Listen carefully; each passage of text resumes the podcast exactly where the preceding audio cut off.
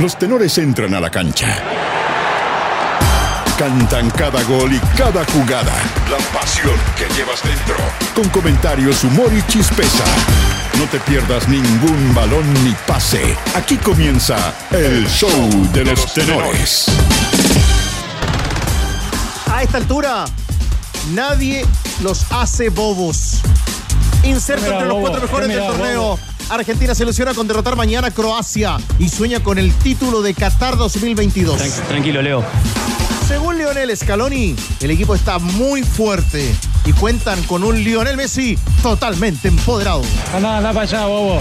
Y de Leo no me sorprende porque lo conozco y siempre fue así. No es mérito de, de este cuerpo técnico, es mérito de él. Él siempre fue igual, siempre fue un ganador y tiene un orgullo y, una, y unas ganas de seguir jugando a la pelota que, que envidia. Así que nada, estamos contentos. Comenta también junto a los tenores lo que dijo Scaloni sobre el alocado festejo albiceleste luego de eliminar a Países Bajos. Enemigo íntimo. Para llegar por segundo mundial consecutivo a una final, Francia deberá derrotar a Marruecos. Sin duda, la gran sorpresa del campeonato. Luego de superar a Portugal, su técnico, Walid Regragui, ya quería enfrentar a Francia, su país natal. le, le hemos hecho, pero con muchos sacrificios, pero estoy feliz mucho. Han visto que no somos fácil a ganar. No, quiero Francia, es mi segundo país y puede estar de bien que, que jugó contra mi segundo país. Entre además de las circunstancias en las que falleció un reportero gráfico catarí que se suma a la muerte del periodista estadounidense Grant Wall. Se podrían nutrir de sus archirrivales. El ex Universidad Católica Christopher Toselli se suma al ex Colo Colo Matías Saldivia como posibles refuerzos de la U. Por el momento ya trabajan en el club Leandro Fernández, Juan Pablo Gómez y el motivado Federico Mateos. Tiene jugadores de, de- de mucha jerarquía y, y quizás están viviendo un mal momento que viene hace, hace un par de años, pero creo que es un momento de, de trabajar y, y poder hacer lo posible para devolverle a la U lo que, lo que está acostumbrado a vivir, que es arriba.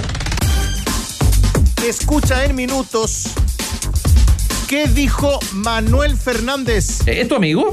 Nuevo técnico de Audax Italiano, sobre el posible arribo de Marcelo Díaz a la escuadra floridana. Todo suma.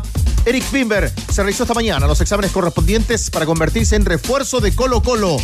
Vicente Pizarro, que trabaja en su recuperación, le dio la bienvenida al ex defensa de Unión La Calera. No, muy bien, muy bien. Esperamos que eh, todos lleguen a- al equipo. y Obviamente lo recibiremos de la mejor forma y le deseamos lo mejor. Esta mañana se vistió de corto y en un ratito agarra el micrófono. Eugenio Mena cumplió esta mañana su primera práctica en Universidad Católica y en minutos conversará con los medios. El sueco reconoció que la oferta era irrechazable. Fueron muy profesionales desde todo momento, así que fue algo eh, rápido para también decidir que eh, deben venir acá a Católica. Superclásico femenino. Universidad de Chile y Colo Colo protagonizarán el sábado la final del torneo nacional en el Sausalito de Viña del Mar. Luego de superar en la llave a Santiago Morning, Yanara Edo se refirió a la fortaleza mental de las albas de cara al título. Yo creo que lo más importante es lo mental. Es fundamental lo mental, lo psicológico, la unión de grupo. Más que algo táctico, algo. La unión de grupo y lo mental, yo creo que en este momento es lo más importante. Es lo que hace la diferencia en, en los equipos. En ADN.cl. Coquimbo Unido confirma como refuerzo a un ex seleccionado sub-20 que debió cumplir una condena de cinco años de cárcel. Revisa las declaraciones de Ronaldo, reconociendo que no le gustaría ver a Argentina levantando la copa. Y chequea además que Asidero tiene el rumor que pone a Manuel Pellegrini entre los postulantes a la banca de Brasil. Los tenores están en el clásico de las dos. ADN Deportes. La pasión que llevas dentro. Bueno, Leo, quedaste un poco. un, un poco caliente por el final. Mira, bobo. Mira, vamos, vamos, vamos, vamos, vamos, vamos, vamos.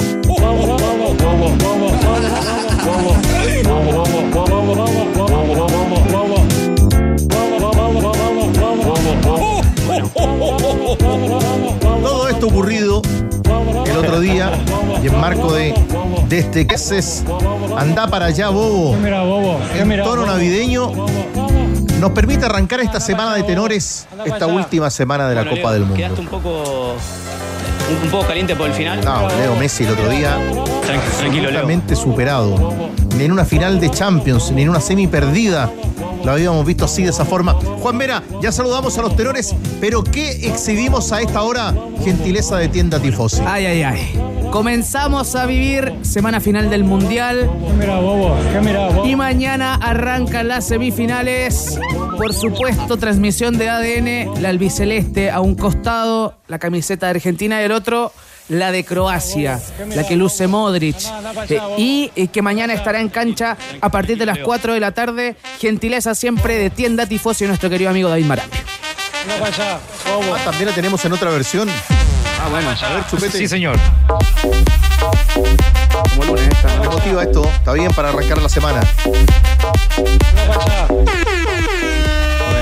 Tenías que estar. Díaz, ¿cómo le va, mi querido tenor del pueblo? Si le digo a esta hora Argentina-Croacia. ¿Qué le dice en la previa? Argentina. El partido, ¿qué le dice a usted en la previa? No, un partido bravo, duro, pero eh, Argentina es una selección que, ojo, llegó a la, a la final de 2014, que es el actual campeón de América, con un equipo nuevo, que, tiene la cap- que tuvo la capacidad de, ojo, salió segundo y no perdió las finales con Chile 2015-2016. O sea, es un equipo eh, con jugadores en gran nivel, pero además el entrenador ha mostrado una soltura y una frescura para manejar el equipo que pocas veces se ve. O sea, su 9 era Lautaro. Lo normal, Lautaro Martínez. Lo normal era mantener a Lautaro Martínez. Y él lo sacó. No le funcionó los dos primeros partidos, lo sacó. Y entró Julián Álvarez, claro, un jugador del City. Eh, Eso es. Pero que hace seis meses, hace tres meses jugaba en, en River. Y no le funcionó Paredes, eh, se le había lesionado a los Chelsea, no pudo llevar a González porque ese era el equipo titular. Eh, y en el Mundial él encuentra el equipo, Enzo Fernández en la cancha. Listo. O sea, esa es la, la diferencia que ha tenido, que ha tenido eh, Scaloni, que lo que los argentinos llaman él es un gringo.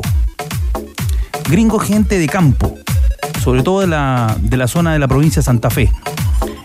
Él se formó en Newells, o sea, tiene toda esa escuela, pero no, no, está en, no está en la lógica de la diplomacia ni del verso. Él toma decisiones, un tipo de campo. eh, cultivado, con todo lo que significó jugar en España. Él reside en España, pero toma decisiones. Y los entrenadores tienen que tomar decisiones, eh, como la que demostró Fernando Santos, que yo creo que es muy importante para todos y fundamentalmente para el fútbol chileno. Porque si salió Cristiano Ronaldo, puede salir cualquiera. Cualquiera. Y eso es lo que nos marca el arranque de la Copa del Mundo. Lo vamos a saludar también a Rodrigo Hernández en el panel y también a Javier Martín. Javier, director de Agencia F en nuestro país. Eh, Javier, cuéntanos qué se dice hoy. Por ejemplo, cuánto repercute en Europa que una selección como Croacia va a jugar su tercera semifinal. No vale decir que pensando desde 1992, ¿Qué mira, bobo? Croacia se anota con la misma cantidad de semifinales que Inglaterra, por ejemplo, con una gran campaña liderado, Javier, qué gusto por Luka Modric. Pues sí, y lo que se habla ahora es de un dato que es eh, muy significativo y es que Croacia llega a esta semifinal con un solo partido ganado en esta Copa del Mundo, en los 90 minutos. Es decir, solamente ganó aquel partido, además lo ganó bien, porque ganó 4-1, pero es un equipo que, que es sobre todo un equipo. Y es de lo que, de lo que hablábamos aquí, de, de alguien, de un equipo que tiene matices, que está trabajado, que sabe cada jugador lo que tiene que hacer en el campo, que es capaz de dominar todas las fases del partido. Y al final también de lo que se habla es que además el fútbol en realidad es un estado de ánimo. Podemos tener todos los números que tengamos encima de la mesa, podemos tener todas las estrellas que tengamos encima de la mesa, pero al final tiene que ver mucho la sensación del jugador en el campo, tiene que ver mucho el estado de ánimo del jugador en el campo, de cómo se hayan vivido los partidos previos. Este es un, un mundial un poco extraño porque no han tenido tantos días como en otros mundiales previos para, para pensarse este partido. Y los dos llegan con un estado de ánimo muy parecido, muy similar una Argentina quizá más, más presionada, porque Argentina sí que tiene, parece ser, la obligación de llegar a la final. Croacia quiere llegar a la final, pero no tiene tanto esa obligación. Digamos que eh, ellos esperaban que este fuera su mundial de transición, les ha salido mejor de lo que esperaban. Eh, están quemando etapas, pero de una manera mucho más eh, tranquila, con menos presión de la que lleva Argentina. Entonces, Croacia aparece como un equipo que ha hecho las cosas bien, que está en una transición y que tiene mucho que ganar y poco que perder. Con Javier Martín en el arranque, también Danilo Díaz, y el que más sabe que hoy día en, ese tridente con Diego Sáez y el ingeniero Sugarret muy temprano decía, no me, no me jugaría todavía por lo que todos están esperando, que es un, un Francia-Argentina, Rodrigo. Es que yo creo que el Mundial está abierto y hay, hay harto antecedente como para tirar arriba de la mesa y decir acá eh, pueden haber sorpresas. O sea, porque claro, tú, tú dices la final teórica, natural, debiera ser Argentina, Argentina-Francia, pero, pero ojo confirmar, digamos, esa, esa llave decisiva, porque no, es mucho más equilibrada la llave de, de Croacia con Argentina. Sí, sí, mucho más está bien, equilibrada. está bien. Pero, pero bueno, pero Marruecos anda, anda a saber tú, po. anda por acá, anda. Es el estado Anda- de ánimo. anda, eh, claro, claro, ánimo. exactamente. Entonces, Y, y pasa un poco igual. eh, Fue- Marruecos juega un partido perfecto y la hizo, ¿no? Claro, ¿no? Y Marruecos sobre todo está ante un momento histórico, tiene mucho que ganar y nada que perder porque ya ha hecho historia. Está listo ya. Francia y Francia le Ahora- tiembla las, las piernas porque si no pasa a Marruecos siendo la favorita eh, es un fracaso para Francia. Ahora, en ese escenario va a jugar el miércoles Danilo un equipo que se defiende bien, un gol, se defiende bien Marruecos, ante un equipo que tiene muchas variantes de ataque. Es que tiene el jugador más desequilibrante del mundial, Mbappé. O sea, Mbappé es un jugador decisivo. Pero lo importante para Francia es lo que pasó el sábado. Que el equipo fue controlado por Walker, fue controlado Mbappé. La única acción donde no, lo tomaron bien fue la acción del gol inicial. Que ahí se desordenó Inglaterra. Porque te- cuando viene la pelota larga, hay cuatro jugadores de Inglaterra sobre Mbappé. Mbappé sale y de ahí se arma toda la maniobra que termina en el, en el remate de Chumení. Pero, pero la diferencia es que, por ejemplo, tiene un centro delantero que anda muy bien ahora, como Giroud, que es el goleador. Anda bien, eh, los volantes juegan, juegan muy bien. Eh, eh, Dembélé no es el Dembélé del Barcelona, es, el Dembélé que compraron en su momento. Eh, él ju- eh, anda hecho un muy buen mundial. Entonces tiene la cantidad de variantes que tiene la selección francesa y Francia no se, no se va a regalar. Ahora, Marruecos ya tuvo la fortuna que necesitaba en el partido con Portugal. El arquero se comiera el gol. Bueno, Sí, pero fra- eh, parte del fútbol. Claro, pero tú necesitas en esos Tú dices, cruces- que, tú dices que una, una dosis de fortuna o una Duda, incidencia así eh, no, se, no se repite. es muy difícil que el Bueno. arquero se coma. O sea, el gol, Bien. que se, el gol que se traga Diego, Diego Costa no es un gol de, de primera división incluso. O sea, usted le da, no le da mérito al salto de. pero, No, el salto está bien, pero. pero tengamos idea, una idea clara y es que Marruecos, Marruecos eh, no hace muchos goles, tampoco le convierten, pero es que a Francia le han convertido en todos los partidos del Mundial. En todos no ha dejado ni una portería a cero. Croacia ha dejado porterías a cero, Marruecos ha dejado portería a cero, incluso Argentina ha llegado a dejar una portería a cero. Pero la parte, digamos, que está más eh, en duda de lo que es Francia es la, es la zona defensiva. Pero cuesta, es raro eso porque no le han, le, le han convertido en todos los partidos, pero cuesta llegarle. Uno ve que cuesta, cuesta mucho, mucho llegarle. Un equipo muy sólido, un equipo fuerte.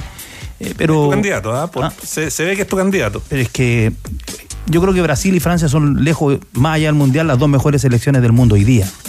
¿Y cuánto saltó el otro día el Nesiri en ese gol de, de Marruecos a Portugal, Juanito? Un poquito más que yo nomás. 2.78 metros para decretar el, el gol de cabeza. Superó, ¿se acuerdan un gol que hizo Cristiano Ronaldo a la Sampdoria? Con la Juve. Fue 2.50.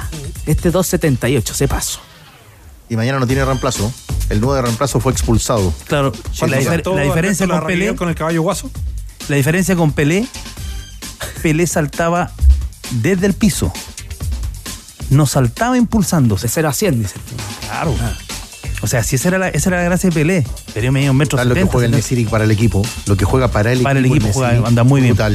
Casa cerrada, la vecina te va a regar las plantitas, tu cuñado te va a dar la comida al perro y la reserva está ok. Si tienes todo listo en los centros vacacionales de Caja Los Andes, te están esperando para disfrutar con quienes más quieres. Reserva tu estadía en cajalosandes.cl slash turismo. Caja Los Andes, construyendo valor social. Conoce Playmaker y sus distintas Bien. colecciones de ropa deportiva personalizada para tu club. Indumentaria de fútbol, rugby y básquetbol. Para tu equipo, empresa y mucho más. Súmate a la marca de los clubes chilenos en playmaker.cl. Playmaker, un club una familia. Todos queremos que se vaya la contaminación y que vuelva el aire limpio. Para esas cosas que van y vuelven, como la comida, Antiax, comprimidos masticables. Antiax, comprimidos masticables, combate la acidez de laboratorios. Zaval. Qatar.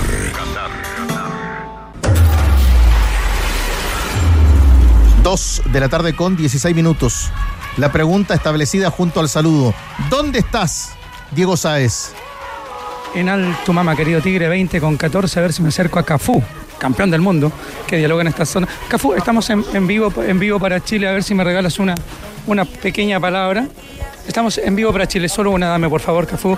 Eh, ¿Qué te ha parecido esta- estos cuartos de final y que tengamos a Francia, Argentina y Marruecos con Croacia en la semi? São as quatro seleções que melhor teve o desempenho dentro da Copa do Mundo. São as seleções que, que se destacaram. E agora esperamos que possam fazer uma grande Copa do Mundo essas quatro seleções, tanto Marrocos, Croácia, Argentina e a própria França. ¿Y Argen- Francia es el gran favorito? Olha, os quatro. Eu acho que não existe um favorito exato porque chegaram na final. Então se chegou, na- chegou nas quartas de finais é porque, é porque merece respeito. Ok, muchas gracias, muy obrigado. Se lo llevan a Cafú finalmente, que hizo una excepción en realidad porque ya estaba terminando un largo trayecto, un largo tramo por la zona mixta aquí en Altamán. Y casi te respondo la primera pregunta, perdóname, pero estaba justo saliendo de este largo zona Cafú, campeón del mundo con Brasil, haciendo este análisis en vivo con ADN. Partido de las estrellas, era como sentarse a la mesa con los tenores. ¿ah? Aquí estaban figuras como eh, Nuno Gómez, Michel Salgado, estaba Cahill también. Lo vimos a Yuri Diorcaef, ex compañero de Iván Zamorano en el Inter de Milán. Eh, ya van a leer seguramente ustedes escuchar sus declaraciones en adn.cl porque ha hablado de las opciones del Niño Maravilla jugando en Olympique de Marsella. Recordó también a Iván Zamorano, se refirió a la ausencia de la selección chilena de este mundial en el micrófono de ADN. Son varias las figuras del fútbol mundial. Clarence Seedorf, que está jugando todavía de manera increíble. Alex Del Piero, que también eh, se mantiene intacto en cuanto a su clase y que se reunieron aquí para jugar un partido benéfico y para compartir con los trabajadores de la Copa del Mundo. Varios de ellos llenaron las tribunas de este estadio y algunos incluso, queridos compañeros, ingresaron al terreno de juego. Claro, sale, sale jugando Cafú, Marcos Evangelista, Cafú, Rodrigo Hernández, y cuando establece él de los cuatro equipos como favoritos. Pero esto del mundo del fútbol estará preparado, como se ha venido comentando, para que Brasil tenga por primera vez un técnico extranjero en su selección. ¿Tú lo dices por Guardiola? ¿Por Guardiola o quizás por otro? O por Abel Braga, o por un por Jorge Jesús. Ahora sonaba también el del Real Madrid, Carleto. Carleto. Que ha dicho que después del Madrid él ya, ya se jubilaba. que ¿Nosotros estaba estaremos preparados para una final Croacia-Marruecos? No la veo. no, yo creo que nadie la ve. Nadie la ve. Pero yo ¿te creo- imaginas se llega a ver? Bueno, Sí, puede ser, pero, pero Francia lo veo un equipo macicísimo.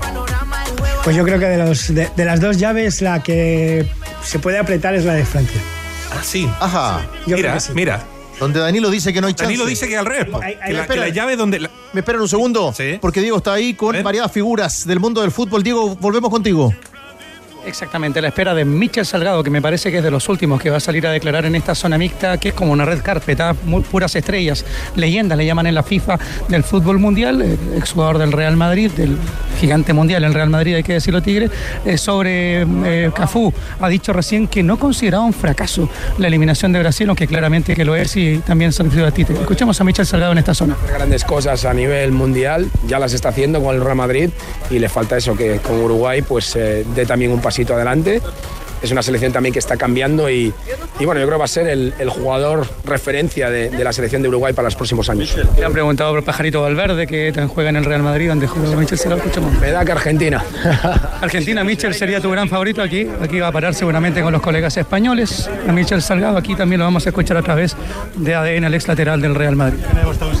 Una, una rabia de no poder estar disfrutando, pero bueno, esto es, esto es lo que es. La realidad nos ha tocado Marruecos, eh, no hemos sabido cómo, cómo superarlo, cómo superar su, en- su telaraña de fútbol y, y esa es la, al final el fútbol, sobre todo el mundial, los pequeños detalles ya cuando llegas al knockout y son muy importantes y, y el poder dar soluciones a nivel competitivo y no hemos podido, pero esto es lo que hay. Quería finalizar el ciclo de Luis Enrique. No, yo he dicho que yo, yo, yo, eh, quería, yo creía que se iba a quedar, porque yo creo que ha hecho un gran trabajo, es un entrenador, como dije, moderno. Eh, es un entrenador además que está con una, con una selección que está cambiando de generación, con mucha gente joven, mucho talento y simplemente yo lo que creo que es en cuatro años esta selección va a dar mucho más. Sinceramente, lo dije claramente. Una más, vamos a escuchar de Michel Salgado, que es el último que queda en esta zona, y le preguntan por el cambio de mano de la fuente en el conjunto español. Yo lo conozco, hombre, quizás Roberto Martínez, a lo mejor porque si se va de Bélgica era una opción, pero está en la casa, ha hecho un gran papel con, con la sub-21. Creo que es una, además un estilo muy diferente al de Luis Enrique. Eh, es un, un cambio de generación, un cambio de, de forma de ver el fútbol.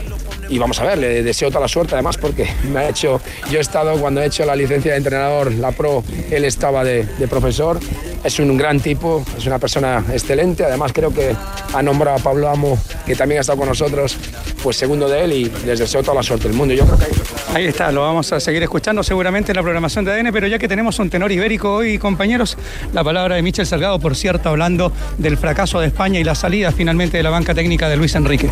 Y, de- y decía Danilo, decía Javier también para compartir con ustedes, siendo un técnico moderno. Eso es lo que dijo Michel Salgado, que jugaba muy bien la banda en el Celta y en el, y en el Madrid en su momento, pero le tocó a Luis Enrique y, la, ve más, la ve más completa Argentina. Pero todavía repercute mucho la salida de Luis Enrique eh, de la banca técnica de España y el mundial que hizo la selección española. Pero yo creo que ha habido unas declaraciones en la prensa española estos días de Valdano, eh, hablando pues, eh, sobre Messi, hablando sobre Argentina y hablando efectivamente sobre, sobre el banquillo de España y sobre la selección española en particular. Y yo creo que ha dicho algo eh, muy interesante que es para reflexionar y que, que para mí es, es la realidad. España tiene muy buenos jugadores, pero no tiene jugadores diferenciales. Y eso en un mundial es necesario. Es decir, tú puedes tener un equipo muy bien cosido, un equipo muy bien trabajado, puedes tener muy buenos jugadores, pero necesitas un Mbappé, necesitas un Messi, necesitas un jugador diferencial que en el momento en el que se pone eh, de color hormiga el partido te pueda asumir la, la, mm, eh, la responsabilidad. España a día de hoy tiene grandes jugadores. Pero no tiene un jugador de talla mundial que podamos comparar con Mbappé. Yo creo que el equipo, el Mundial de España va a ser el próximo. Un equipo muy joven. Es un equipo joven. O sea, los volantes, tenía dos volantes de menos de 20 años.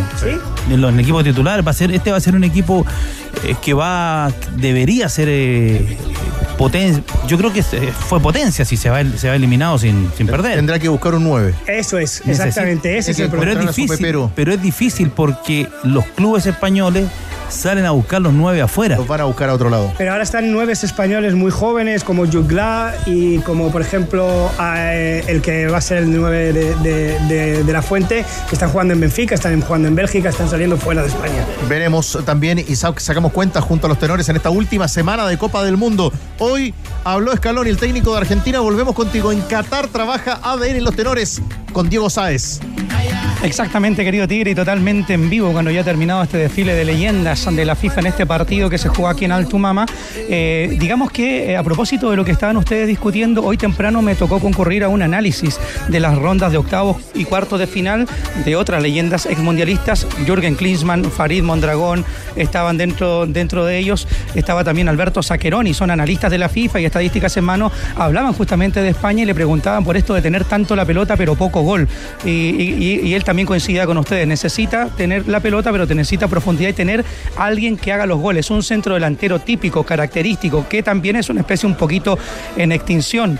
Eh, bueno, pero volviendo a Argentina, que tiene a Lionel Messi como su gran esperanza. Lionel Scaloni habló hoy temprano en la mañana junto con Nicolás Tagliafico, anticipando este partido frente a Croacia, que será mañana en Lusail, y obviamente había que preguntarle sobre la polémica post partido frente a los neerlandeses, como los argentinos les gritaron en la cara el triunfo en definición por penales. Esto tenía también que ver con que los holandeses lo, lo cargaron y lo molestaron mucho a Lautaro Martínez. Son un mal ganador los argentinos, esto decía hoy Scaloni en rueda de prensa. El partido del otro día se jugó como se tenía que jugar, tanto del lado de Holanda como del lado de Argentina. El fútbol es esto, el fútbol hay momentos que, que tenés que defender, hay momentos que, que tenés que atacar, hay momentos que, que pueden pasar las cosas como el otro día, que el partido se ponga difícil, que haya discusiones, que haya lo que sea, pero ni más ni menos que eso. Hay un árbitro para impartir justicia y, y creo que tenemos que sacar un poco ese tabú de que nosotros somos esto. Nosotros sabemos perder y sabemos ganar. Perdimos con Arabia el primer partido y nos fuimos calladitos al hotel a seguir preparando lo que venía. Ganamos la Copa América en Brasil y creo que se dio la imagen más linda de deportividad que puede haber en el mundo del fútbol con Neymar, con Messi, con Paredes y con otros jugadores sentados en la escalera de, del túnel de vestuario del Maracaná. No, yo no compro esa de que no sabemos ganar. Eso tenemos que sacarlo, desterrarlo, porque un poco de orgullo tenemos que tener. Y lo tenemos. Y el partido se jugó como tenía que jugarse. Nada más. Después hay un árbitro para impartir justicia. Y todo queda cuando el árbitro pita el final. Ni más ni menos. Anda, anda para allá, bobo. a ver, en esta pasada los quiero escuchar a los tenores. Los quiero escuchar tras esta, esta declaración de, de Lionel Scaloni cuando se habla si los argentinos son malos ganadores, es la pregunta que se le hacía al técnico de la selección. Y los quiero escuchar Sí, porque, porque además sabemos todos que en esto del fútbol hoy, con redes sociales, la primera imagen que de ahí se viraliza, aparece un video. Por ejemplo, no habíamos visto el video de cuando. Van a patear los penales. No, y cuando empujan al guardia, al muchacho que está trabajando. Y Argentina está en el festejo, los jugadores están en el festejo y, y Palacio lo saca de la zona. Insufrible. Y, y lo empuja. A ver, ¿cómo sacamos en cuenta esto? Dijo muchas cosas Fangal en la previa para que el partido fuera así y tuviera este tipo de respuestas. Porque finalmente uno piensa que si ese pelotazo lo metía a la banca, lo metía Arturo Vidal o Gary Medel. Era roja. O Charles Aranguis, era roja y tres mundiales. Entonces, ¿cómo analizamos lo que ocurrió de cara a lo que viene con esta defensa que hace el técnico? Bueno, al árbitro, a Mateo Delón, se le arrancó el partido, se le fue. Absolutamente. No lo, no lo tuvo nunca. Él, yo creo que lo pudo haber resuelto en el primer tiempo eh, con una roja en las bancas. Una roja a cada banca, el partido ya lo, lo controlaba, o al menos una. Cuando la, la roja a Walter Samuel, quizá, y ahí ya los jugadores, a ver, sí, ya está mostrando roja. Y ahí los jugadores se, se calman. Los jugadores son vivos, los cuerpos técnicos son vivos y ven cómo está el árbitro. Si el árbitro lo, lo ven tenso, si el árbitro lo ven Duda. que, están con- que está con duda lo- y los jugadores se te van al cogote. Eso siempre ha sido así. Y nadie le dice Entonces, a- eh, yo creo que además lo que pasó en la tanda de penales, cuando los jugadores holandeses, neerlandeses iban a hablarle a los jugadores en el camino. Lo de Lautaro Martínez fue muy evidente, Yo fueron nunca- cuatro. Yo, yo nunca lo había visto. Yo tampoco, fíjate. Yo nunca lo había visto. Y eso lo tendría que resuelto el árbitro con roja. Roja, al tiro. ¿Cómo se le ocurre? Y, y por eso es que los jugadores argentinos reaccionaron, porque este grupo, en general, eh, yo diría desde que Peckerman se hizo cargo de las selecciones menores argentinas, ellos resolvieron ese problema. Danilo, Danilo, usted en el fútbol chileno siempre dice que el, que el defensa central de equipo grande tiene un crédito con un amarillo. Sí, pues, siempre. Y, y yo creo que. En todo, a ver, en todo el mundo. Ya, en todo el mundo. Sí, pero pero déjame, déjame dar el ejemplo. Usted dice que el zaguero central acá, de equipo grande y en todo el mundo, tiene una tarjeta amarilla de saldo, controlada, que está ahí. Eh, ¿No será también que por ahí también Messi tiene un crédito? Ah, y por lo- la mano. Y, y lo agotó rápido el otro día al español y de ahí le pasaron varias cosas, y lo digo para los dos lados. Por la mano, es que el árbitro- español agotó los, los saldos, se los agotó el, árbitro, rápido. el árbitro se le fue el partido. Eh, alguna vez Rubén Selman, que en paz descanse, me contaba lo que le pasó en Rancagua, ese partido de Audax de O'Higgins con Audax italiano, donde él tuvo una jornada nefasta, él y sus jueces de línea. Y Selman me decía, yo miraba el cronómetro, minuto seten- 72, y quería que corriera porque sabía que ya me había equivocado, me había equivocado, y el partido yo lo había enredado. Entonces me decía, y yo miraba y el ¿Cómo salgo? Y el, el- no, que trato de arreglarla, ¿qué puedo hacer? Y en esa te va, me decía, te vaya enredando, te vaya enredando, te y al final ya hiciste un desastre. Y es el, yo miraba el reloj, miraba el reloj, minuto 85, ¿cuánto falta? Él- lo único que quería era terminar el partido porque sabía que había cometido graves errores y eso iba a marcar su carrera. Yo creo que aquí le pasó mucho al, al- al árbitro en, No, en pero- ese sentido. Yo lo que puedo añadir es que estoy de acuerdo, pero hay que mirar eh, eh, el, el prepartido, en el sentido de eh, Messi y Mateo Laoz tienen un historial bastante largo en la, Liga Española de conflictos. Son dos personajes que se han encontrado en partidos muy importantes, derbis Madrid-Barcelona. Eh, Mateo Laoz tiene eh, la fama que tiene en España de ser un, un árbitro eh, demasiado protagonista. Y, y- y ya, venía, ya venía caliente de mucho antes. O sea, es decir, el enfrentamiento entre Messi y Mateo Laoz viene de hace eh, años y yo creo que, Ma- que Messi quiso explotar eso. Eh, en el momento que supo que Mateo Laoz era el, el árbitro, iba a hacer lo mismo. Y Bangal igual. Bangal sabía, tenía un Alentó el historial. partido. Claro, tenía- alentó el partido porque además tiene también un historial con Messi de haberlo eh, eh, presionado anteriormente y de decir muchas veces es que Messi no hace nada, es que si, si Messi no aporta y tal. Digamos que, que tanto los argentinos como los holandeses traían unos antecedentes a ese partido que fueron los que desencadenaron eh, todo lo que ocurrió después. También el que hecho de que Mateo Laoz, evidentemente, es un árbitro que quiere ser protagonista, que tiene una forma de, de actuar eh, demasiado permisiva cuando quiere y no permisiva cuando no quiere, es decir, que es una persona como muy voluble dentro del campo.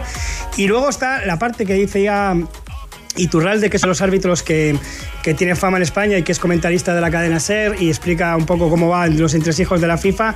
También es, tenemos que ver que eh, la FIFA parece que ha mandado una orden de ser un poco más permisivo con el juego.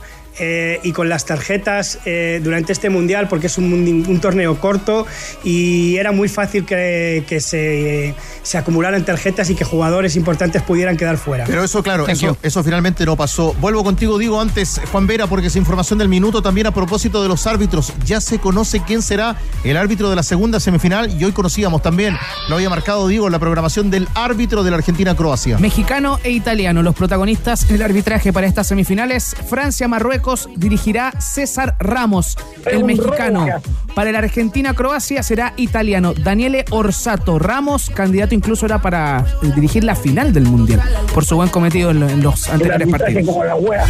Oye, Diego, eh, para completar la historia y consolidar bien eh, lo, que, lo que ocurrió ahí con la famosa frase ¿Qué miras, bobo? ¿Qué miras, bobo? ¿Qué miras, bobo? Anda para allá.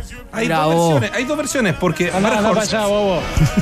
aparentemente, aparentemente digo, él habría estado esperando por la prueba de dopaje. Es una versión. Una segunda versión que circuló era que Berhorst estaba en buena, esperando a Messi. Le quería dar la mano. Porque le, y pedirle la camiseta. Eso es Quería dar la mano. Estaba- estaba- saludar. Por eso, para saludar. saludar. Eso es lo que dijo el holandés. Eso es lo que, eso es lo que dice el No holandés. hablo, español, no hablo bien español, dijo. él. Claro. No me expresé bien. Claro, pero Messi estaba caliente y le, y le dijo lo que le dijo. Ahora, tampoco es que Messi le sacó la madre. no Fue, ¿ah? Pero yo creo que hablábamos de, de lo de que el fútbol es, es un estado de ánimo y yo creo que todo lo que pasó en el partido de Holanda demuestra ese estado de ánimo, esa, digamos, presión que tienen los, los, los, eh, argentinos en sí mismos de que este es el mundial, es, tienen que ganar, tienen que, que llegar a esto la viene final. desde el 78. Sí, Pues hay- el único sí. partido pacífico, de- entre comillas, fue el de 2006. Ahora, claro. Pero el, de no- el del 98, con la expulsión de, de Ortega, eh, la- el- después el, el partido de Brasil 2014, que llega a los penales. Entonces, ahí hay una, había una pica especial. Yo quiero destacar algo de Scaloni. Eh, hoy día dio la conferencia de prensa, termina la conferencia de prensa y él se va a un punto de prensa con los enviados especiales argentinos. Lo hizo toda la copa. Me parece que es un eh, muestra De hecho, en ese punto es cuando se enoja la, la, la vez anterior. Claro, pero por lo la que, filtración. lo que él muestra ahí es una es una condescendencia con su medio también. Sí, no, es un crack total. Los que invirtieron el dinero para ir allá. Claro, Los que porque están trabajando en vivo allá en el día muchas día. veces, en el caso nuestro, con suerte te hablan el, el día previo. Ah, claro, estamos hablando de Copa Libertadores y un montón de cosas. Eh, Diego, vamos a hablar de, de Messi también, pero usted se reía, Diego, recién. ¿Qué pasó ahí? Me reía porque les respondía a las preguntas que ustedes me hacían, pero ya las respondieron. Entonces ya, ya quedó No, claro no, que no. Messi estaba esperando por el- que, el, que el holandés, que el holandés quería saludarlo a Messi, que Messi no lo entendió, venía caliente, que estaba esperando el doping y por eso lo mandó a cambiar, aunque los argentinos un poco lo molestan porque dicen por qué le dice eso y no, no sé, anda a cagar, como dirían los argentinos, qué sé yo. Sí. Algo de ese- falta otra mochila, querido Ramírez, está Ramiro. Sánchez, que ah, me las trae las dos, porque no, me están echando de acá del ¿Cómo? estadio. De hecho, en la sala de prensa que estaba acá al lado, donde yo dejé las dos mochilas, me dijeron, ¿alguien olvidó la mochila? Dije, no las olvidé. Las dejé ahí porque me vine a la zona mixta y me dicen, tienes que sacarla. Entonces Ramiro Sánchez, buena onda, la fue a buscar en todo este rato. ¿Qué tal, Y yo no me puedo mover de aquí. saludarte. Y ahora creo que somos los últimos ya. Entremos en materia con Argentina, eh, porque tiene que reemplazar a los, a los suspendidos. Antes, Tigre querido, recalquemos algo que ya habíamos mencionado en las transmisiones de ADN, y es que ahora en semifinales todos se limpian. La idea es que nadie se pierda un partido por estar suspendido por tar- tarjetas amarillas.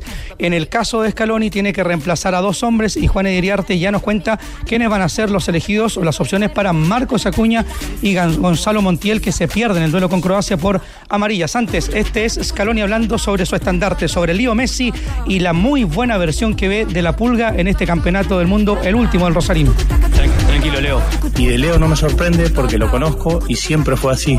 No es mérito de, de este cuerpo técnico, es mérito de él. Él siempre fue igual, siempre fue un ganador y tiene un orgullo y, una, y unas ganas de seguir jugando a la pelota que, que envidia.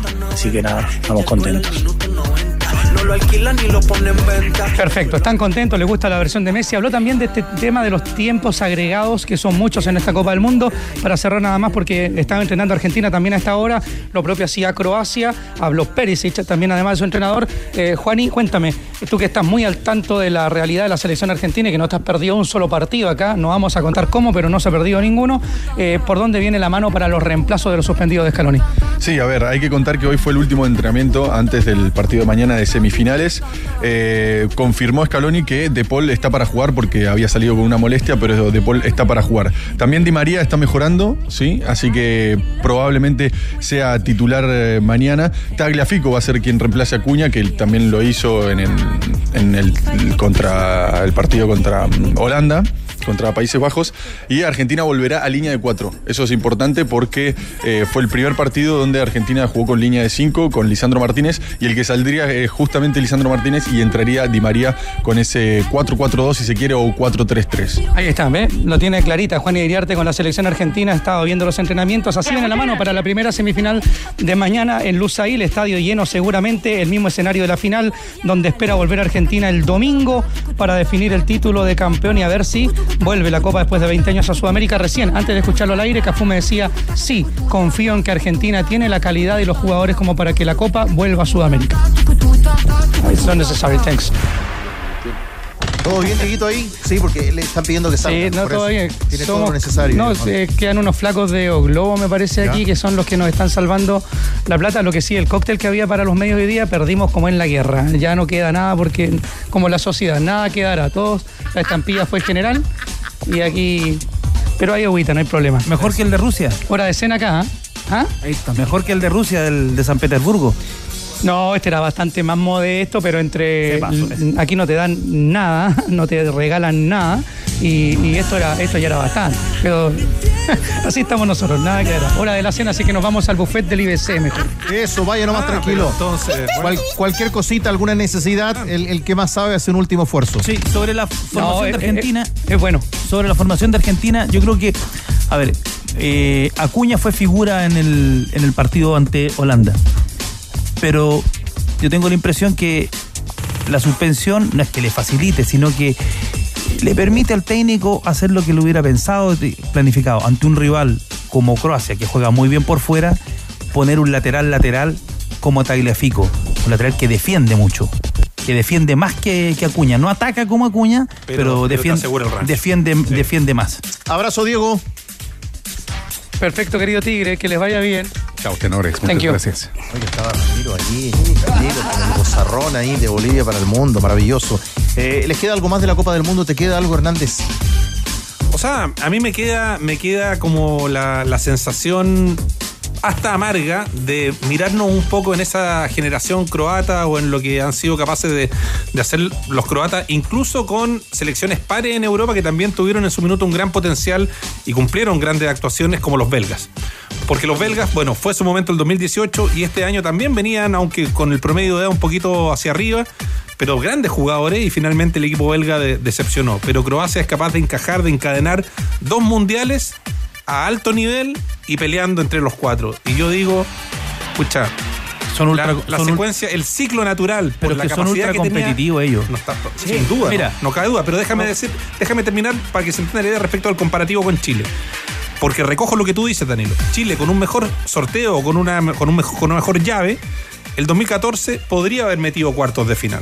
Y haber sido competitivo en cuarto y a lo mejor, ok, te queda a la mitad del camino. Y en 2018 era, era el momento de la selección y ni siquiera llegamos. Entonces me miro en Croacia y digo que qué ganas de ser Croacia por lo menos por una semana. Pero es que ellos son ultra, ultra competitivos en todos los deportes. O sea, son 3 millones 800. Vi el último censo No, impresionante. 2021. Pero recordar, la- recordad cuando era Yugoslavia, eh, aquel eh, equipo era imbatible en todos los deportes, en baloncesto, en fútbol. Ahora tenemos cuatro o cinco selecciones muy parecidas, que Croacia es la mejor de todas ellas, pero Serbia no ha hecho mal mundial. Sí. Tenemos a Kosovo siempre dando eh, guerra en los, Muy en los fuerte, partidos. sí. Es- es- es- esa zona, eh, ahí se vive el deporte con mucha intensidad, se vive el fútbol con muchísima intensidad. Son, eh, eh, tienen grandes políticas de Estado que son las que públicas, que son las que permiten que esos jugadores progresen. Eh, es toda, es todo un concepto. Son, son potencia. Básquetbol, polo acuático, tenis. Tenis, tenis decir? balón mano. Bueno, Perisic juega por la selección y también juega volei playa. Claro. No, son brutal. Y yo no sé cuál será, claro, eh, cuál será la, la estructura deportiva que tienen, pero hay, algo, hay algo que sí. Ahí hay una estructura que, combina sobre todo eh, la inversión pública por parte de- de- del- del Estado que tiene, o sea, mm, tú viajas por, por, por cualquiera de los países balcánicos y a pesar de que hace eh, 30 años hubo una de las guerras más cruentas de la historia de Europa, eh, tú vas por, las canchas y ves canchas en todos los barrios, pero además son canchas gratuitas en que los chicos eh, no tienen que pagar nada para ir y están todo el día jugando, son de pasto natural, son de tienes canchas gratuitas y públicas de baloncesto, de básquetbol, de todo, es decir, es todo toda una infraestructura que tiene una combinación, sobre todo desde el punto de vista de- de- del Estado y público y inversión privada, pero sobre todo es la cantidad de canchas que tú te encuentras por las calles. Tiene razón ahí, lo que cuesta jugar acá, lo que cuesta el arriendo del- del- en el fútbol. Y acá se roban los tableros, se roban No, la- cuesta se roban muchísimo. las redes. El futbolito está bravísimo también. Aprovecha la promoción de camiones Hyundai y llévate la carrocería de tu camión de hasta 5.6 toneladas de carga, solo 1.990.000 pesos más IVA. Últimas unidades, no te quede fuera. Conoce más en Hyundai Camiones y Buses.cl. Precio de 1.990.000 pesos más IVA corresponde a la carrocería de carga general. Al comprar tu retroexcavadora o excavadora CAT, participas automáticamente en el sorteo por uno de los 12 viajes con todo incluido Brasil. Cotiza en finning.com. Con experto también puedes apostar mientras se juega el partido e incluso ver algunos vía streaming. Debes buscar los partidos únicos en vivo y apostar por tu conocimiento. Con experto tienes más de 50 tipos de apuestas en vivo y por streaming. Voy experto. Juegue. Remolques Tremac rentabiliza su negocio. Compre un Tremac, el remolque más liviano del mercado que le permite transportar mayor carga útil. Contáctalos en Tremac o a través de la red de sucursales Kaufman en todo el país. Porque entre un remolque y un remolque. Hay un Tremac de diferencia. Tac, tac, tac, Tremac. Stop, pare, pare. Jugó cuatro mundiales. Cuatro mundiales. Hizo 15 goles en cuatro mundiales. Y levantó dos veces la Copa del Mundo. O sea, tiene palmarés por a- para hablar del momento. En una no jugó. De cómo ha sido el Mundial de Qatar. En una no jugó. Pero Pero hay que llevarlo igual. Hacemos la estar. diferencia, gordito. el mismo, Ronaldo. El fenómeno. El fenómeno, el verdadero Ronaldo. grande de todos. El verdadero Ronaldo. Eh, comentó lo- en qué está la semifinal del Mundial de Qatar y la opción de que sea Argentina el próximo campeón del mundo. Ah. ¿Qué dice el fenómeno? Esto dijo, oh fenómeno. I cannot answer for the whole Brazil. No puedo responder por todo Brasil. Puedo responder por mí. Claro que estaré feliz por Messi, pero como sabes tenemos mucha rivalidad entre Brasil y Argentina. Así que no seré hipócrita y decir que estoy feliz por Argentina, porque eso no es verdad. Pero mm, por, por supuesto, veo el fútbol como algo romántico, as así que lo aceptaré y disfrutaré con cualquier campeón. Any any champion. Los tenores no desafinan. ADN Deportes, la pasión que llevas dentro. Colo Colo, Colo Colo. Nos vamos a la información porque del Mundial poco a poco vamos volviendo a nuestra competencia. Con una semana donde hay varios equipos que retoman entrenamientos o que inician los primeros entrenamientos o ya piensan en la pretemporada. No- pues. Nosotros nos vamos de inmediato a Clínica Mets. Ahí está Cristian Ávila Soto, el reportero de Cauquenes. Habla un futbolista del cacique Ávila Soto contigo. Sí, escuchemos a Emiliano Amor. Muchos chicos eh, no están renovando o se fueron.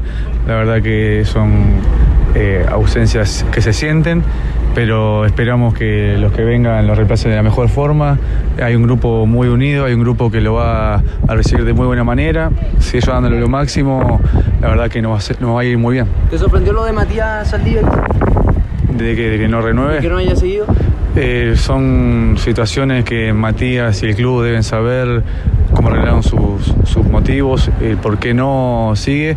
La verdad hubiese estado bueno que, que siga, pero bueno, el club decidió o- otra cosa. Emiliano, y si elige jugar en la U, hay que respetarlo. ¿Cómo lo, lo ves tú como futbolista profesional? Matías eh, se ganó el respeto de todo el club, eh, se ganó el respeto de todos nosotros. Lo que él decida, eh, nosotros lo vamos a apoyar de nuestra manera.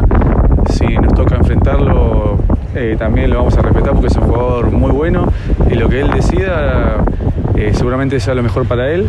Así que desde este lado, todos los compañeros que tuvo hasta ahora seguramente lo apoyan. Emiliano, ¿qué te parece la llegada de Ramiro González en la defensa?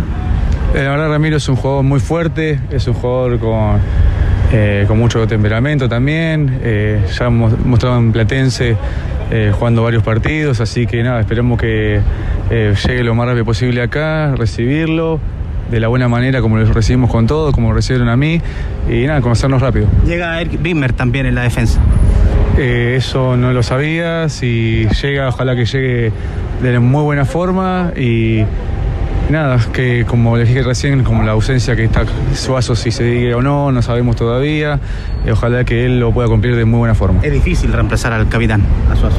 Eh, capitán, la verdad tuvo un año extraordinario, un año eh, que ha pegado el salto, por así decirlo. Ojalá que le vaya muy bien a donde esté, si es acá mejor y si es afuera que, que lo disfrute mucho. Y después el reemplazo que venga, ojalá que lo haga de muy buena manera porque eh, nos va a servir muchísimo. Emiliano, el plantel, ¿cómo lo ves para el próximo año? Porque se han ido jugadores importantes, Opaso, Suazo, Gabriel Costa. Eh, ¿Cómo lo ves pensando sobre todo en la Copa Libertadores, que todos lo han trazado como un objetivo avanzar al menos de la fase de grupo?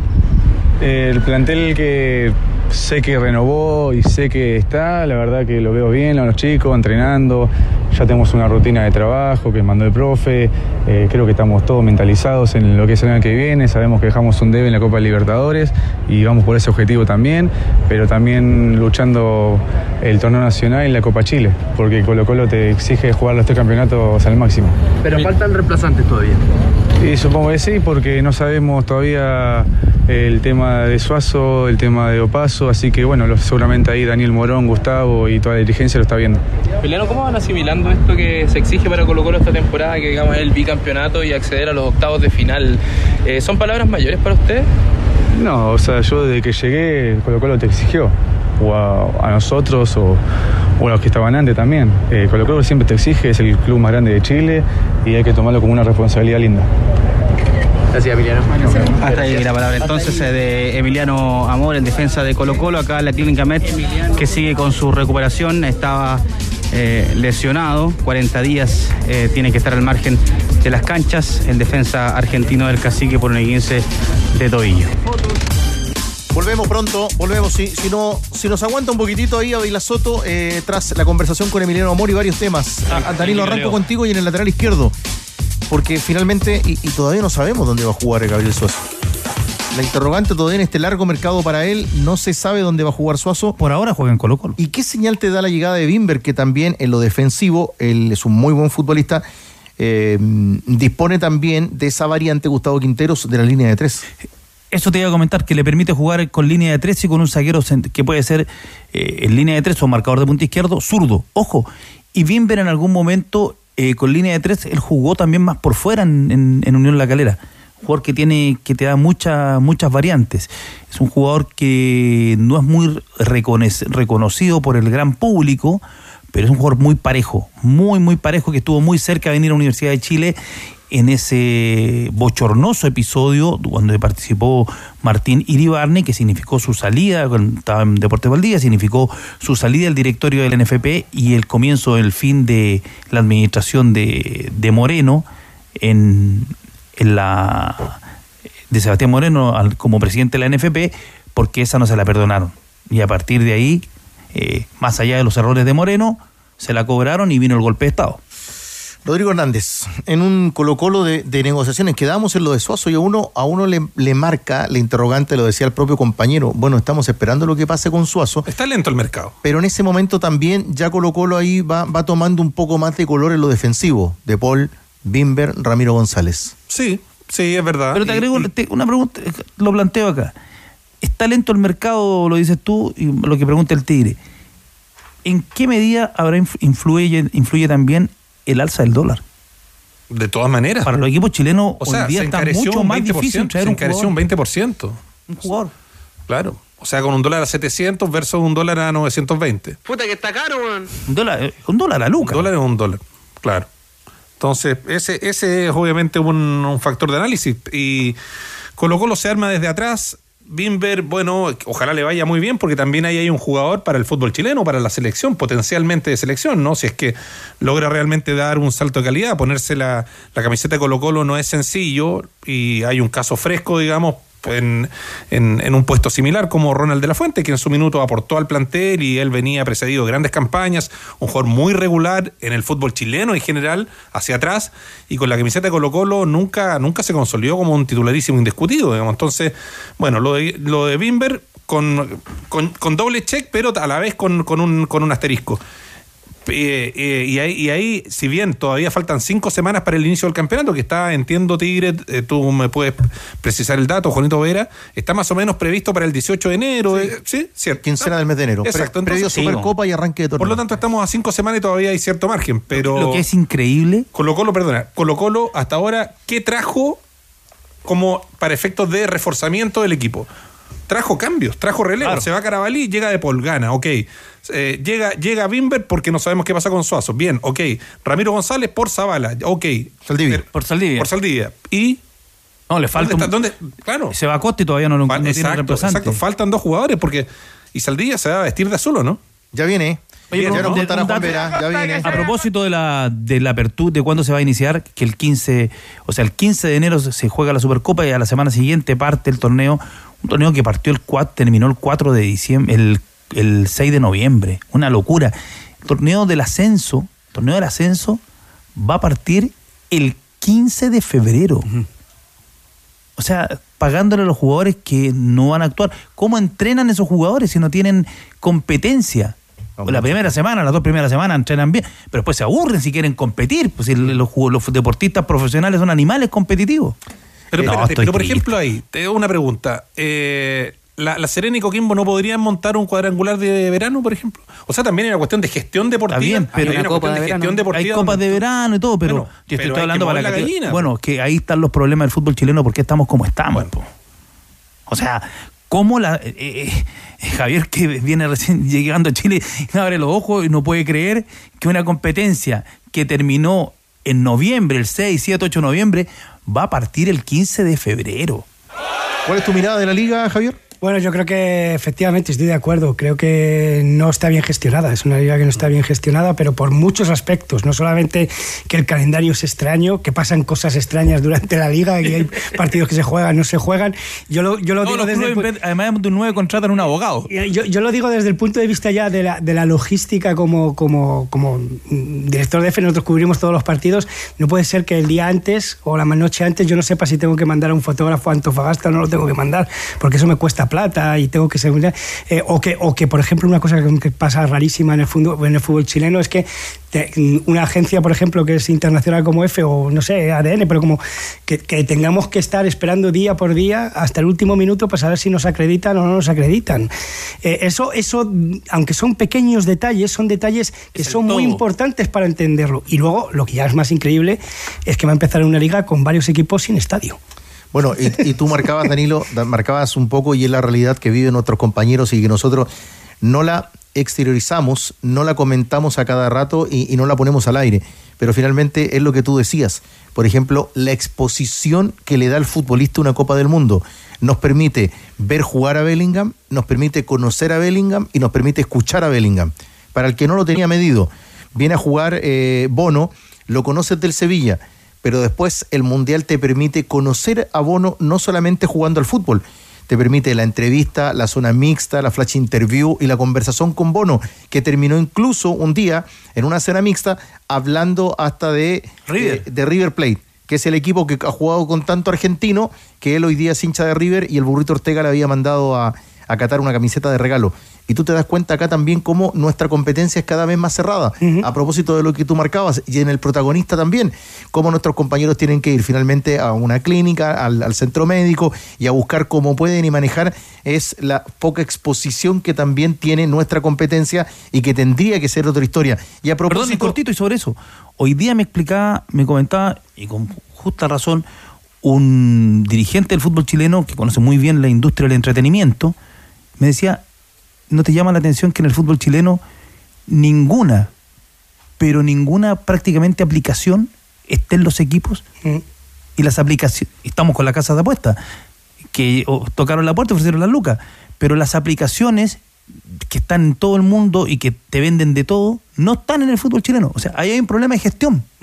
Hace poco cuando, cuando nos invitaban a mirar la Supercopa de Alemania era porque estaban inaugurando la nueva aplicación Bundesliga al mercado asiático. Claro, pero imagínate todas las aplicaciones que hay para transporte, para de, de correo, para que te lleven las cosas a tu casa, de, comercio electrónico, la cantidad de aplicaciones que hay. Y no están en el fútbol, no están en nuestro fútbol. No, y yo, yo digo la mirada ya internacional. Nosotros, por ejemplo, las coberturas que hacemos de la agencia EFE importan si son partidos de Sudamericana o Libertadores. Libertadores. El- la, Liga, la Liga Nacional, eh, fuera de, de Chile, nosotros no la colocamos en ningún país, nos cuesta. Y ahí está. Ese es un detalle interesante también a, a seguir analizando. Contigo volvemos. Y, y de los entrenamientos de Colo Colo y el trabajo de pretemporada, ¿cuándo arrancan, Ávila Soto? El 2 de enero viajan rumbo a Argentina a realizar el trabajo de pretemporada. Por ahora ya hay un partido amistoso frente a Independiente el 7 de enero y el 11 frente a Boca. Por ahora en San Juan se jugarían esos eh, partidos amistosos de Colo Colo en medio del trabajo de pretemporada, el trabajo físico al otro lado de la cordillera. Esta mañana, tenores, estuvo Eric Bimber acá en la clínica Metz. Se puso énfasis en su rodilla derecha.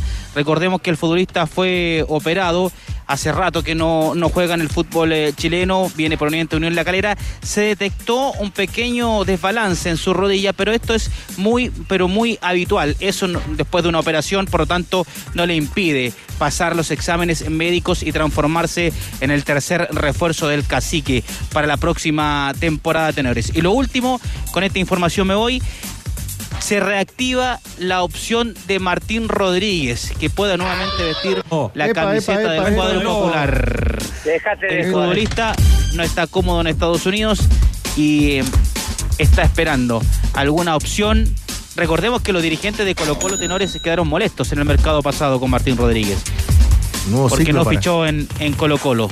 Ya. Estaba usando el club. Eso dejó entrever la dirigencia de Colo Colo. Pero ahora Veremos en qué termina la historia, pero el futbolista quiere venir a Colo Colo. Es concreto que pueda volver. Puede ser el momento ahora. Yo creo que si los dirigentes de Colo Colo quedaron con esa sensación, con la bala pasada de que el jugador, eh, digamos, utilizó al club para una mejor oferta, creo que es no conocer el mercado. Digamos, o sea, Martín Rodríguez fichó por una liga donde sus condiciones económicas son cuatro veces las que le podía pagar Colo Colo.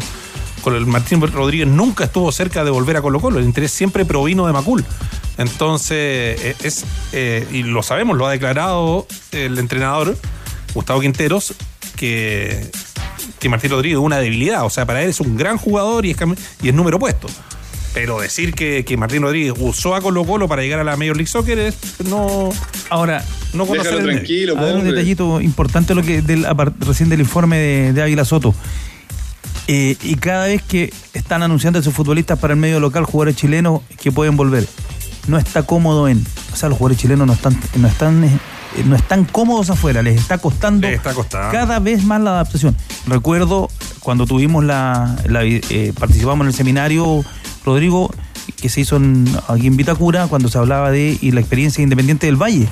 Y eh, yo que para adentro, plop, cuando el director deportivo dijo que a los futbolistas de Independiente del Valle en las, en entre los 12 y los 17 años tenían inglés intensivo. En el entrenamiento, además. Porque además. No estudiar, sino Claro. que entrenaban en inglés. Porque tenían, ya le, le había pasado que los jugadores cuando los vendían tenían problemas de comunicación.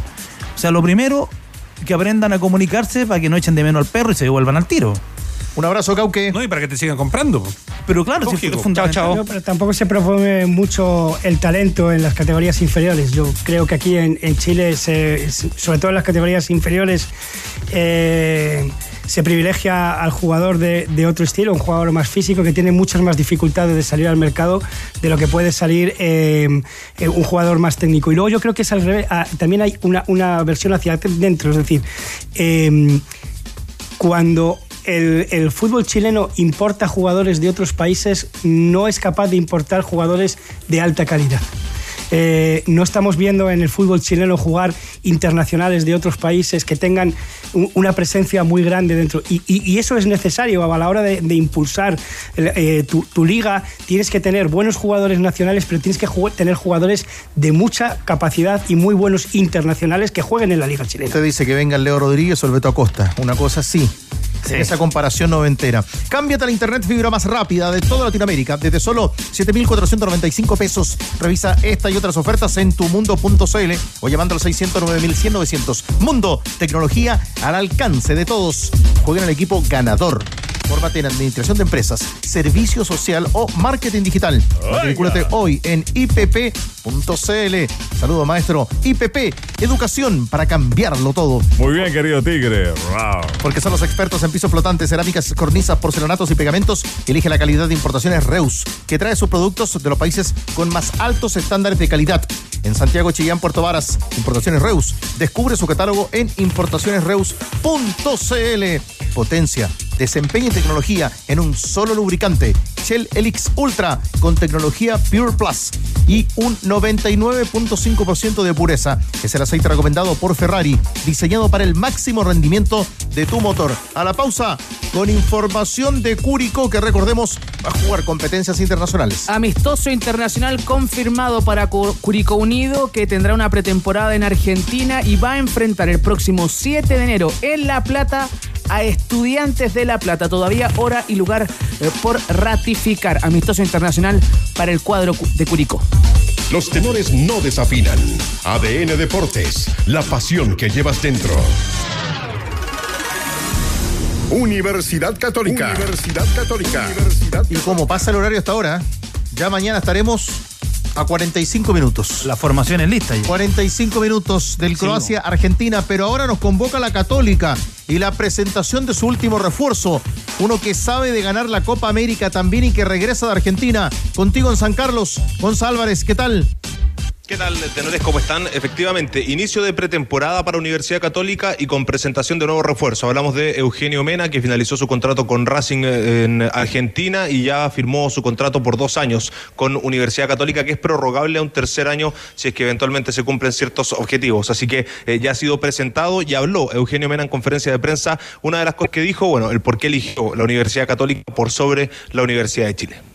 Hablé con diferentes equipos. Mi paso por la U fue muy lindo, muy exitoso, donde tuvimos, eh, pudimos lograr torneos internacionales y como nacional, pero opté por Católica por el proyecto que me, que me brindó, por el interés, por las ganas, por, por todo lo que, lo que conlleva una, una negociación y siento que, que Católica sí siempre tuvo el, el interés real para, para yo estar aquí y, por eso fue que, estoy acá en Católica ahora, por el proyecto y por, todo lo que me brindó en, cada, conversación que tuve. Danilo Díaz. Javier, a propósito de lo que marcaba recién respecto a los futbolistas de, categoría que debían regresar.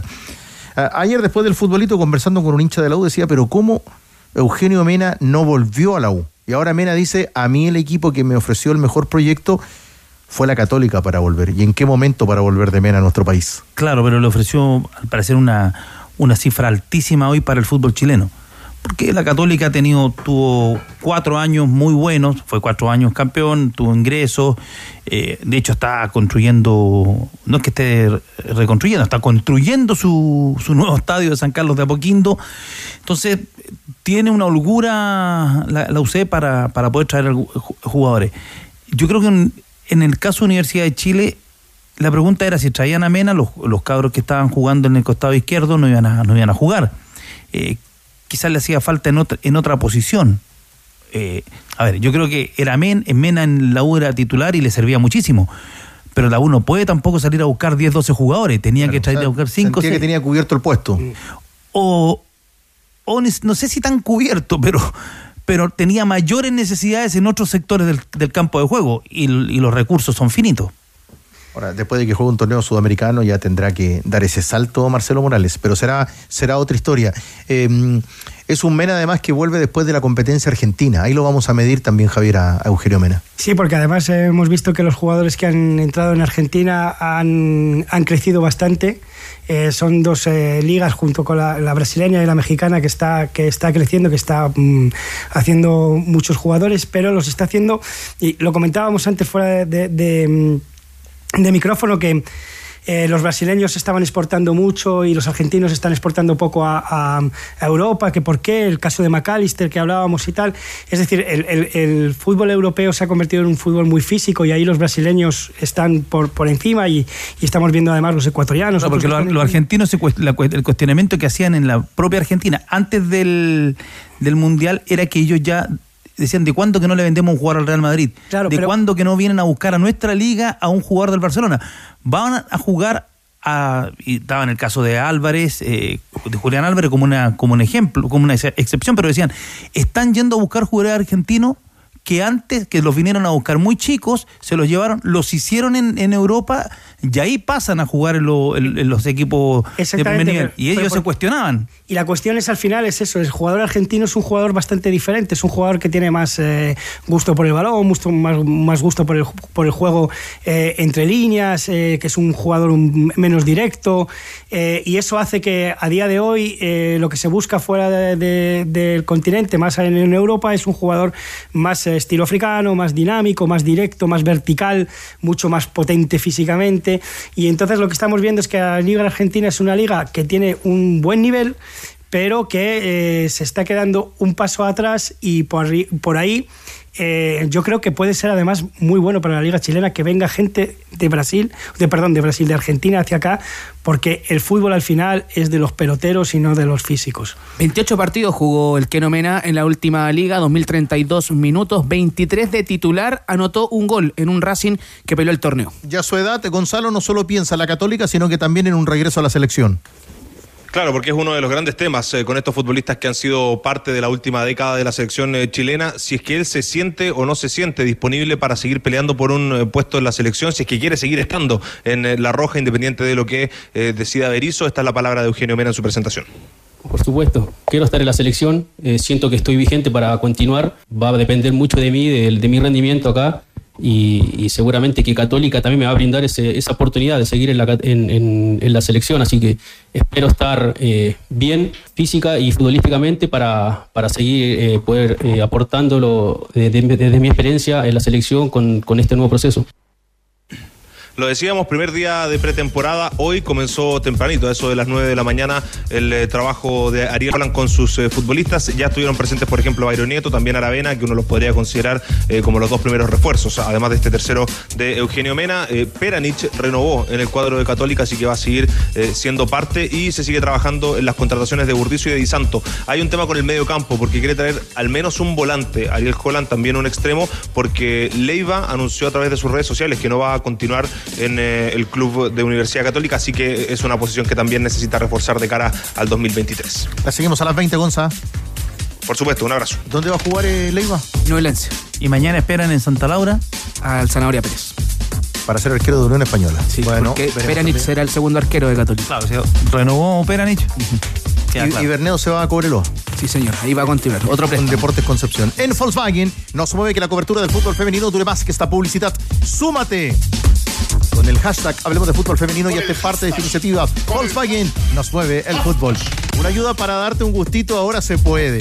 Sí, una, fue una ayudita. Yo que fue una ayudita. Bien. Sí, fue una ayudita. Pasó bien. Ahí estamos. Cámbiate a FP Modelo porque ya puedes aumentar tu sueldo en hasta 290 mil pesos al año. Calcúlalo tú mismo. 100% en línea. En aumentatusueldo.cl. AFP Modelo. Cuando pagas menos, ganas más. Eddie. Y si vas a Movicenter, es imposible que te vayas sin tu auto modelo 2023. Allá se fue el que más sabe, a Movicenter, porque solo en Movicenter encuentras 37 marcas con todos sus modelos y versiones. Pruébalos en Movicenter, la ciudad del automóvil. Estoy viejo ya. Universidad de Chile. Podría apuntar a varias interrogantes para saber el panorama de la Universidad de Chile. Pero usted arranque con la información que maneja en este minuto, Juan Vera. Matías Saldivia eh, tiene que eh, ver eh, cerrar su finiquito, firmar su finiquito para que ya sea presentado como refuerzo a la Universidad de Chile.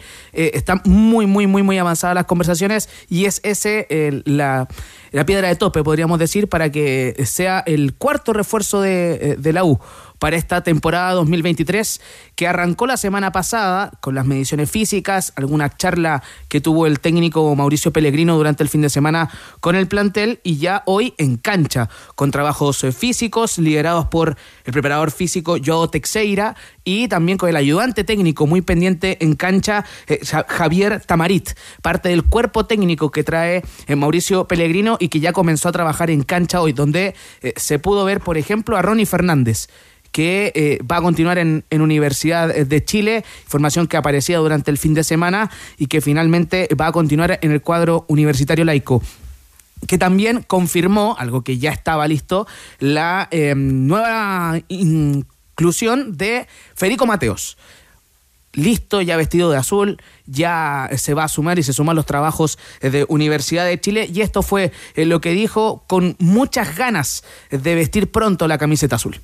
Cuando tenés un técnico con ese, con ese historial, nombre, obviamente que te motiva más a, a poder jugar, a poder demostrarle que, que, estar al nivel que él quiere y nada, y, eso va a sumar para, para el objetivo final. Yo creo que, que el equipo tiene muy buenos valores, tiene jugadores de, de mucha jerarquía, chicos que están creciendo muchísimo y, y quizás están viviendo un mal momento que viene hace, hace un par de años, pero creo que es un momento de, de trabajar y, y poder hacer lo posible para devolverle a la U lo que, lo que está acostumbrado a vivir, que es arriba. Ya, la semana pasada habíamos hablado acá y con mucha responsabilidad acerca de las dos conversaciones que en la U se sostuvo con Marcelo Díaz, que estaban ahí y donde han aparecido algunas otras opciones de información que contábamos la semana anterior, e insisto en esto, muy responsable y que no había sido Juan Vera, pero que estaba al tanto de esa información. ¿Qué ocurre hoy y a esta hora con Marcelo Díaz? Eh, se reactivaron las eh, conversaciones, las negociaciones. eh, hay un interés claro de- del jugador. Había una piedra de tope también que era el tema salarial. Eh, no iba a tener un, sueldo alto, no estaba en, las condiciones Universidad de Chile de ofrecerle un sueldo alto a Marcelo Díaz y aquello eh, ya el jugador lo ha reflexionado y eh, según lo que no hemos podido eh, enterar, reportear, la situación del dinero no es una piedra de tope y se van a sentar a conversar nuevamente eh, con eh, Marcelo Díaz para que se pueda sumar y pueda volver a Universidad de Chile. Es la intención de- del jugador. Lo que dice Mauricio Pellegrino es que él tiene que saber que ya trajo el volante, porque le armaron la columna vertebral a Pellegrino. Está Mateos, por lo tanto... Mateos Ojeda. Mateos Ojeda. Para jugar ahí. No sería Marcelo Díaz. Él no lo ve con, ma- con- con malos ojos que llegue Marcelo Díaz, pero no lo tiene considerado como un jugador titular. Claro, la el problema ahí muchas veces con ese tipo de jugadores es que no pueden venir de suplente. Exacto. Porque suena el bombo.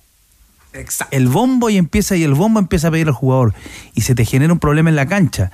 Eh, y ahí, y muchas veces eh, el, el- entrenador termina sucumbiendo o se le enreda o se genera un conflicto. No es, no es fácil ese tipo de jugadores que tienen un peso específico tan grande. Sí, pero deberían de, de ser más conscientes de que un jugador con 35 años que llega eh, a, un, a un club de esta, de esta categoría eh, y que tiene por delante de titulares a jugadores más jóvenes debería de ser, vale, llego, llego al equipo pero para aportar desde, desde mi experiencia desde el banquillo. una persona, de- un jugador de 35 años, a no ser de que esté muy bien y sea Leo Messi, no puede venir exigiendo la titularidad porque eso es cerrarle los espacios al futuro del equipo. Te, te pongo otro ejemplo que pasó con Seymour durante esta temporada, que era el hombre de más experiencia en la U, no jugaba y era tener al capitán número uno en la banca. Si llega Marcelo Díaz, es un jugador de experiencia que podría ser perfectamente capitán de la U y nuevamente lo podrías tener en la banca. Claro. Pero tiene otras opciones Marcelo Díaz. Tiene otras opciones.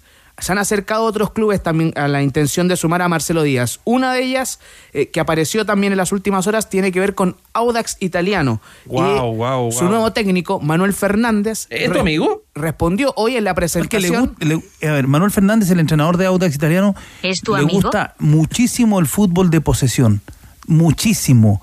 Él apuesta a ese fútbol, él trabajó con, con Palermo, tiene a- en su cuerpo técnico a Rodrigo Ilayonga, que trabajó con, con Gabriel Milito. Entonces, son es- la idea de él, en su idea de fútbol, un jugador como Marcelo Díaz le cae así, pero de perilla. Bueno, escuchemos qué dijo sobre la opción de Marcelo Díaz en Audax Italiano. Me parece que, bueno, que estamos hablando de un jugador que tiene una, jerarquía y, una trayectoria que no hace ni, falta describirla y que, me parece que, encajaría bien en, el modelo de juego que nosotros vamos, a implementar acá en Audax. No sé en qué instancia de, negociación están y qué, qué posibilidad hay de que el jugador pueda venir, cuál es el interés de las dos partes. Eh, simplemente hago un análisis como, entrenador a partir de, ver al futbolista y, bueno, y de que encajaría perfectamente en en lo que vamos a intentar. Juanito, otra vez abocado a lo que ocurre con Marcelo Díaz en la Universidad de Chile o bien manejando otras variantes. ¿Y de Toseli qué contamos a esta hora? Lo de Toselli es real, absolutamente real. Interés de la U. Hay interés eh, de la U porque ya se cayó lo de Sebastián Pérez, pese a que el jugador quería ir a la U, pero tuvo muchos problemas para su salida de Universidad Católica, para destrabar su salida porque le quedaba un año de contrato y obviamente Católica priorizó la negociación con Unión Española, eh, donde eh, todo indica que habría un porcentaje, un pago, una, una prima y también eh, parte de la negociación para que la Católica haga de local en Santa Laura. tiene sentido. Tiene sentido para ser parte de la negociación y ahí es donde se cae la opción de Sebastián Pérez eh, para la Universidad de Chile y eh, aumenta absolutamente eh, crédito lo de Christopher Toselli, que termina contrato con Central Córdoba, pero además termina contrato con Universidad Católica porque él estaba... Pase de él. El pase de él. El pase de él y termina contrato a fin de año, así que hay negociaciones que están avanzando. Buena semana para, para la información de la U. Seguramente van a, van a ir. Van a venir cositas. Van a venir Pero cositas. el plantel está más o menos casi armado, ¿no? Sí, sí. le- el segundo arquero es lo que, lo que le falta a Pellegrino. Un jugador por la izquierda. un jugador por, por la izquierda que podría ser, se metió en la negociación por Matías Moya, Sí. de Ñublense. Claro. Eh, está la pugna ahí con Colo Colo, porque también decían que estaba muy cerca, pero la U se metió fuerte con Matías Moya. El sector del lateral izquierdo ya está cubierto. Sí, no van a traer la No, no traerán un, un lateral izquierdo, la idea es potenciar a Morales y a Castro. Si quieres cambiar neumáticos, el mejor lugar es Supermercado del Neumático. Encontrarás distintos tamaños, perfiles, las mejores marcas, promociones y la garantía de los expertos. Visítalos en Santiago, Antofagasta, Temuco, Puerto Montt y en sdn.cl. Si tu actitud es amigable con el planeta, comienza también a moverte amigablemente. Descubre All New Kia Niro en sus versiones híbrido y 100% eléctrico. Y comienza una nueva forma de movimiento. All New Kia Niro, moving friendly. Kia, movement that inspire. Y recuerda, el viejito Pascuero de Lanco pinta, sella los techos y le da un nuevo look a tu casa. El viejito Pascuero de Lanco regala 30 gift cards para arreglar tus espacios y esperar el nuevo año con tu casa renovada. Participa subiendo tu boleta en tienda.lancochile.com. ¿Yo?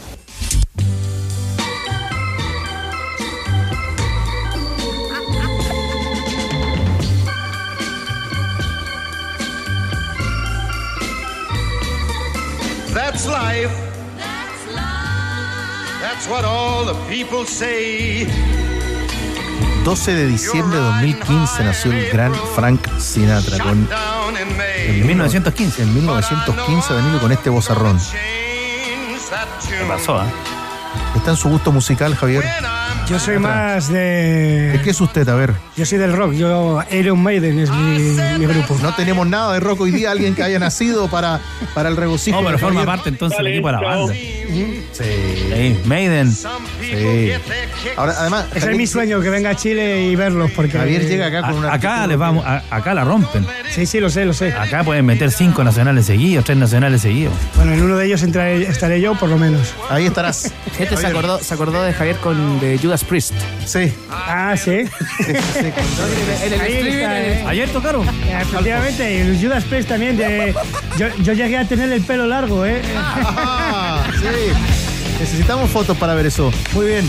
Si eres fanático del fútbol, pero también te gusta el básquetbol, el tenis o el atletismo, entonces en as.com encuentras todo en un solo deporte y en un mismo sitio. Galerías, entrevistas, videos y columnas de opinión y mucho más. El deporte se vive en as.com. As.com es pasión. La seguimos a las 20, Tenor del Pueblo. Sí, nos toca. Acá estaremos. Gran abrazo, Javier. Un abrazo, muchas gracias. Director muchas de gracias. F en nuestro país, acompañándonos Juan Vera con mucha información de la U. Hoy capitaneados ahí por el ingeniero Sugarret. En minutos, como siempre, arranque de lunes, vamos a transmitir martes y miércoles las dos semifinales de la Copa del Mundo. Luego viene ADN Top Kid. ¿Qué día hoy? Lunes. Me ha hecho larga esta semana. Bajamos el telón. Los tenores vuelven mañana para otro auténtico show de deportes. Revive este capítulo y todos los que quieras en adn.cl en la sección podcast. No te pierdas ningún análisis ni comentario de los tenores ahora en tu plataforma de streaming favorita.